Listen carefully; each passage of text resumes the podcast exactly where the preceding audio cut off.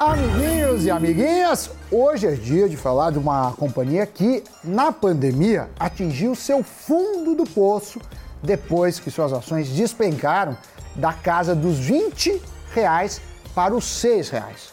Só que passados um ano e meio, os papéis subiram com força, superando os 25 reais. Sabem de quem estamos falando?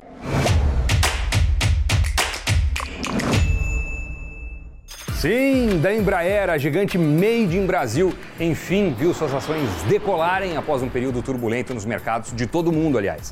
Assim como ela, as companhias de aviação penaram bastante e estão aí recuperando fôlego. A questão mais recente é que, com a guerra entre Rússia e Ucrânia, novamente as aéreas, assim como a própria Embraer, deram uma chacoalhada e viram as ações Mas analisando o desempenho do ano passado, que foi divulgado no seu último relatório, os números da Embraer foram bem positivos. Em 2021, como um todo, foram entregues 141 jatos, sendo 48 comerciais e 93 executivos. Esses números fizeram a Embraer atingir o valor de mercado mais alto desde o segundo trimestre de 2018, alcançando assim os 17 bilhões de dólares em 31 de dezembro do ano passado.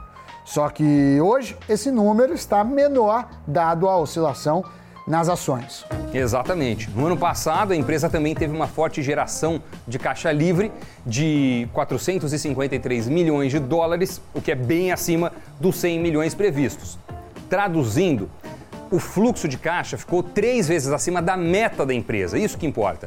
E segundo o Itaú BBA, esse resultado é fruto da sólida melhora no EBITDA, além da contínua disciplina de capital de giro, o que ajudou a reduzir a dívida líquida da empresa para 1 bilhão e 400 milhões de dólares contra 1,8 bi no trimestre anterior. Entre as previsões para esse ano, estão a entrega de até 70 aviões comerciais, entre 100 e 110 jatos executivos, uma receita líquida entre 4,5 e 5 bilhões de dólares e fluxo de caixa livre com geração de 50 milhões ou mais de dólares no ano.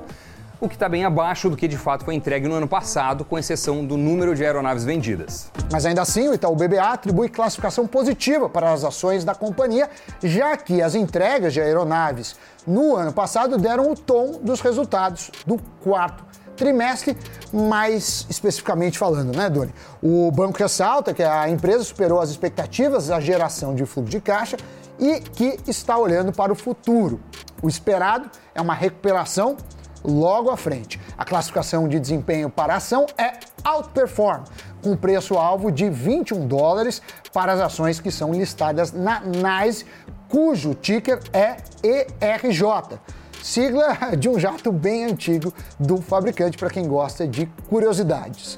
Em 16 de março desse ano, essas ações estavam cotadas em um pouco mais de 11 dólares. O UBS também tem classificação de compra a 26 dólares. Mesma coisa o Bradesco BBI. Agora, alguns efeitos pontuais podem vir a impactar negativamente a margem EBIT da Embraer em um ponto percentual e meio. Lembrando que o EBIT não é o EBITDA. O EBIT demonstra apenas o lucro operacional da empresa, sem incluir despesas ou receitas financeiras. Ou seja, esse dado revela o que de fato foi levantado com a operação em si. A questão é que é aguardado que a Embraer venha somar custos extraordinários relacionados ao cancelamento da fusão da divisão de aviação comercial com a Boeing, o que acaba impactando o EBIT. Por quê? Porque envolve a operação da companhia. Para situar vocês, esse é um processo que está em arbitragem e deve ser encerrado só em 2023. A Embraer cobra da Boeing uma multa milionária pelo rompimento de um acordo, mas a Boeing diz que não deve nada para a Embraer pelo fato de ter desistido do negócio. Olha só a história, Dani. A Embraer ia vender 80% das operações de jatos comerciais para a Boeing por 4,2 bilhões de dólares. A operação comercial é mais ou menos um terço da receita da Boeing. Mas pensa só, o valor de mercado da Embraer hoje é cerca de 10 bilhões de dólares. Então, das duas, uma. Ou essa venda estava muito barata, ou o valor de mercado da Embraer está muito abaixo. E o atual embrólio é porque a Embraer quer reaver a grana alta que ela gastou para separar a sua operação comercial das demais. Para quê? Para justamente entregar a Boeing após a venda. É como se ela estivesse criando uma nova empresa. E depois teve que gastar tudo de novo para reintegrar essa parte que tinha sido separada. Né? Esses processos são super trabalhosos e caros. E eu estou falando aqui não só das questões de documentação, mas também de todo o sistema, parte de engenharia, peças, logística, tudo mais que você puder imaginar. Agora, tirando essa parte, analisando os riscos em vista para esse ano, a produção de aeronaves da companhia pode ser impactada por falta de suprimentos, e isso em toda a cadeia global. A administração da fabricante tem conversado com os fornecedores para garantir materiais suficientes para entregar sua carteira de pedidos em 2022 e dessa forma mitigar as interrupções contínuas da logística em todo o mundo. É, só que tem um negócio, Johnny. A Embraer tem um problema. Ela não tem uma flexibilidade muito alta para flutuar e produzir como a demanda exige. Então, Doni, ela pode ter problemas nesse sentido. E isso, obviamente, pode impactar negativamente os resultados do primeiro trimestre. Nas metas financeiras da Embraer para esse ano não estão incluídos os impactos da guerra entre Rússia e Ucrânia. Até agora ele foi mínimo, pelo menos foi isso que disse a própria companhia no relatório. Além dessa questão, a Embraer não incorporou as possíveis receitas da IVE que possam vir a ocorrer em 2022. E vale citar esse ponto porque, como a fabricante abriu um novo campo de negócios com os contratos para a fabricação de carros voadores, isso despertou muito o interesse dos mercados. Mas não há projeção sobre a entrada de capital nesse fronte, pelo menos nesse ano.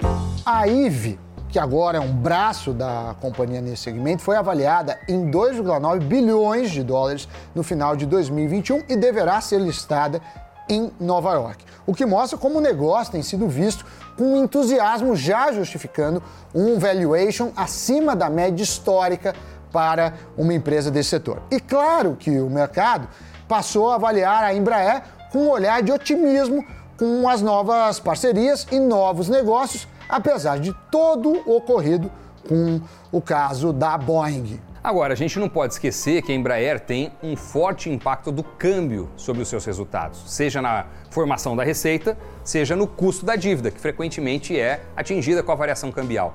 E a influência do câmbio sobre o financeiro é o que muitas vezes segura o preço dos papéis da empresa.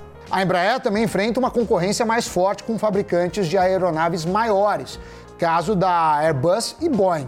A empresa também pode enfrentar uma disputa mais intensa eh, por parte da Bombardier, que está junto à Airbus. Porém, a Embraer vem liderando na entrega de jatos modernos e econômicos, diria até mais econômicos que a concorrência. Se você que está nos acompanhando nunca investiu na Embraer ou talvez não sabia que ela tinha ações listadas e poderia é, investir, seja no Brasil ou nos Estados Unidos, né, através das ADRs, vai aqui um resumo da empresa. A Embraer atua no segmento de aviação comercial, aviação executiva, defesa e segurança e também aviação agrícola. Muita gente não sabia, hein?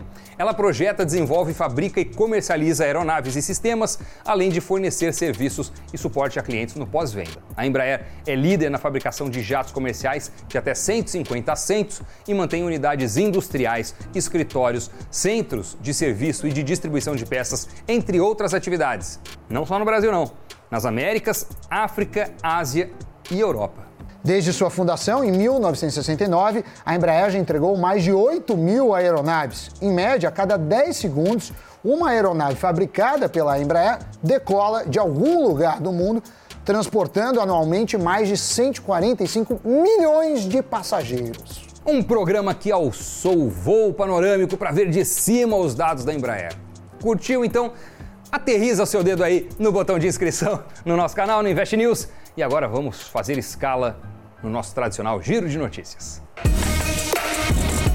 E o homem mais rico do mundo será dono do Twitter. Sim, o conselho da rede social aceitou a oferta em torno de 43 bilhões de dólares feita pelo bilionário Elon Musk, fundador da Tesla. O negócio coloca fim às negociações que fizeram o conselho da companhia se movimentar contra uma oferta hostil do empresário e vai transformar o Twitter em uma companhia de capital fechado.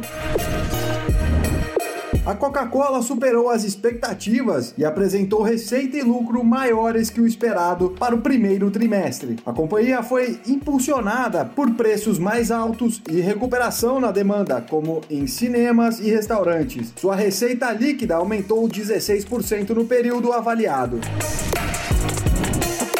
Imposto sobre heranças e doações, o ITCMD, poderá ter alteração na base de cálculo no estado de São Paulo. Os desembargadores entendem que apenas o patrimônio líquido transmitidos aos herdeiros, deduzidas as vítimas, pode ser alvo de tributação. Mas, até ser aprovado, continua valendo o artigo 12 da lei do ITCMD, que não abate quaisquer dívidas sobre o bem transmitido. Em São Paulo, a alíquota do tributo é de 4%. Doni, obrigado pela parceria e a alegria de sempre. E para vocês, obrigado pela audiência e até a próxima. Tchau, tchau. Valeu, pessoal. Até o próximo Cafeína. Tchau.